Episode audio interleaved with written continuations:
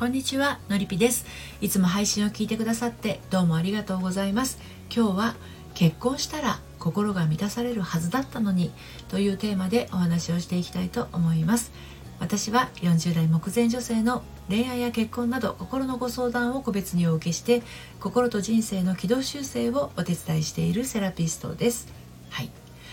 あの婚活をね頑張ってやっと結婚した私。私じゃないですよ。そういう方がいらっしゃるんですけど。結婚してみたらですね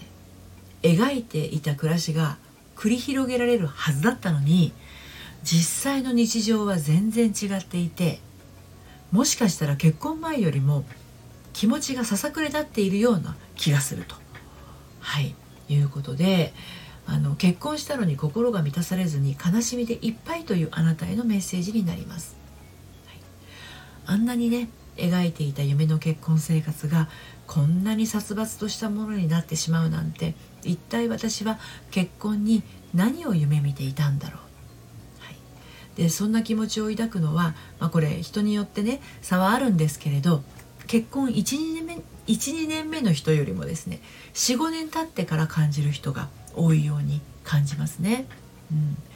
結婚してすぐに気が付く人ももちろんいらっしゃるでしょうけれどあのそういう人たちって割と自分で軌道修正ができたりするんですよね。うん、でこんな生活を望んでいたわけじゃないと旦那さんにそういう人たちは言うことができるので関係性もね修復しやすいんです。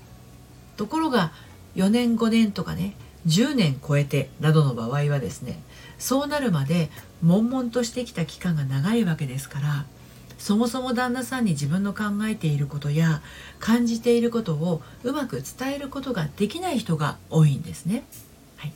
ということで今日も3つに分けてお話をお届けしていこうと思います。1つ目が結婚したのに満たされない理由。そして2つ目がこんな気持ちで結婚に突入していない。そして最後に今からでも間に合う心の満たし方。こんな感じで進めていきたいと思います。そして今日の内容は私の公式サイトのコラムでも綴っています。読んでみたいなというあなたはスタンド FM この配信の概要欄のリンクから読んでみてください。では早速1つ目。結婚したのに満たされない理由ということについてお話入っていきたいと思います、はい、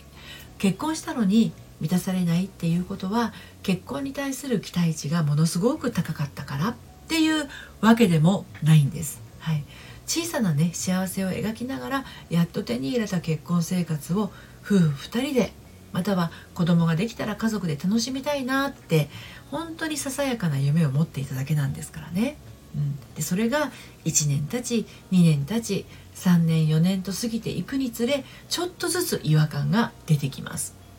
なんか違う。そうじゃない。でも言えない。言っても分かってもらえない、うん、そんな風に自分の頭の中でね堂々巡りの悩みの渦がね立ち上っていくんです。でこれがもう結婚したのに満たされない理由そのものです。どういうことかっていうと自分だけで解決しようとするっていうことです。これが結婚したのに満たされない理由そのものなんですね。何か違うな。そうじゃないんじゃないかなっていう気持ちが湧き上がってきた時に自分だけで何とかしようとすることから満たされない思いは増幅していってしまうということなんです。からくりとしてはそういうことですね、では2つ目のこんな気持ちで結婚に突入していないっていうことについてお話を進めていきますけれど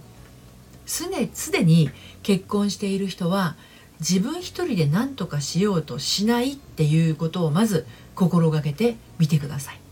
はい、結婚生活は一人でするものではありません。ということは結婚生活で起こる数々の出来事は嬉しいことも大変なことも一人で抱えていてはダメです。特に大変なことは一人で抱えてはいけません。でそれをして得する人は誰もいないんですよ。あなた頑張ってるねなんて言ってくれないんですよ。なんで爆発する前に言わないんだって呆れられるのが関の山なんですよ。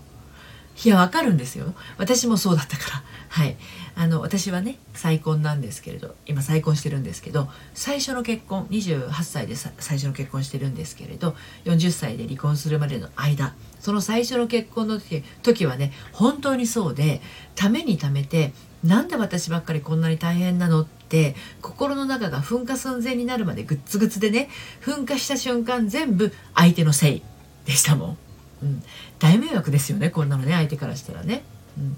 これねどんな気持ちで結婚に突入したかが結構これあの大きく影響していることがあるんです。私が頑張ればいいんだとか私が我慢すればいいんだとか私がどうにかしなくちゃとか私がいないとこの家回らないみたいなやつを持ったまま結婚しないことですね。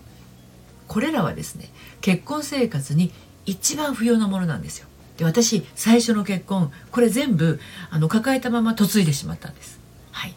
これから結婚する人これ持ってちゃダメですよ。はい。そしてじゃあ最後にですね今からでも間に合う心の満たし方について今日の配信を締めくくっていこうと思うんですけれど今まで家族のためにとか夫のためにと思って使っていた時間をですねまず自分に費やしてあげてください。旦那さんは大人ですね。自分のことは自分でできます。だけどあなたの心が満たされない部分に関しては満たすことができるのは旦那さんじゃありません。はい。あなたしかいないんですね。ここ自分の心が満たされないのは旦那さんのせいだとか私の心を満たすことこそ夫の仕事だみたいに思ってるとしたら大間違いですからね。最初の結婚の時私はそう思ってたんですけどこれ大間違いなんですよ。自分の心は自分で満たす。そのためには時間が必要。で自分の心を自分が満たすことができる時間をねどうか作ってください。でするとどうなるか。はい。答えは言いません。自分で体感してみてください。素晴らしいことが起こると思います、はい、でね自分が何によって満たされるのか。それを知っているのもあなただけですね。どうか満たされるものが何かそれも楽しみに見つけてみてください。案外近いところにたくさんあると思います。はい。ということで今日は結婚したら心が満たされるはずだったのにというテーマでお話をしてきました。個人セッションでは自分で見つける手前の段階で心がこんがらがってしまっている人の思いをほどくお手伝いをしています。前に進むためにも自分を満たすための前段階をね突破したいというあなたはご相談ください。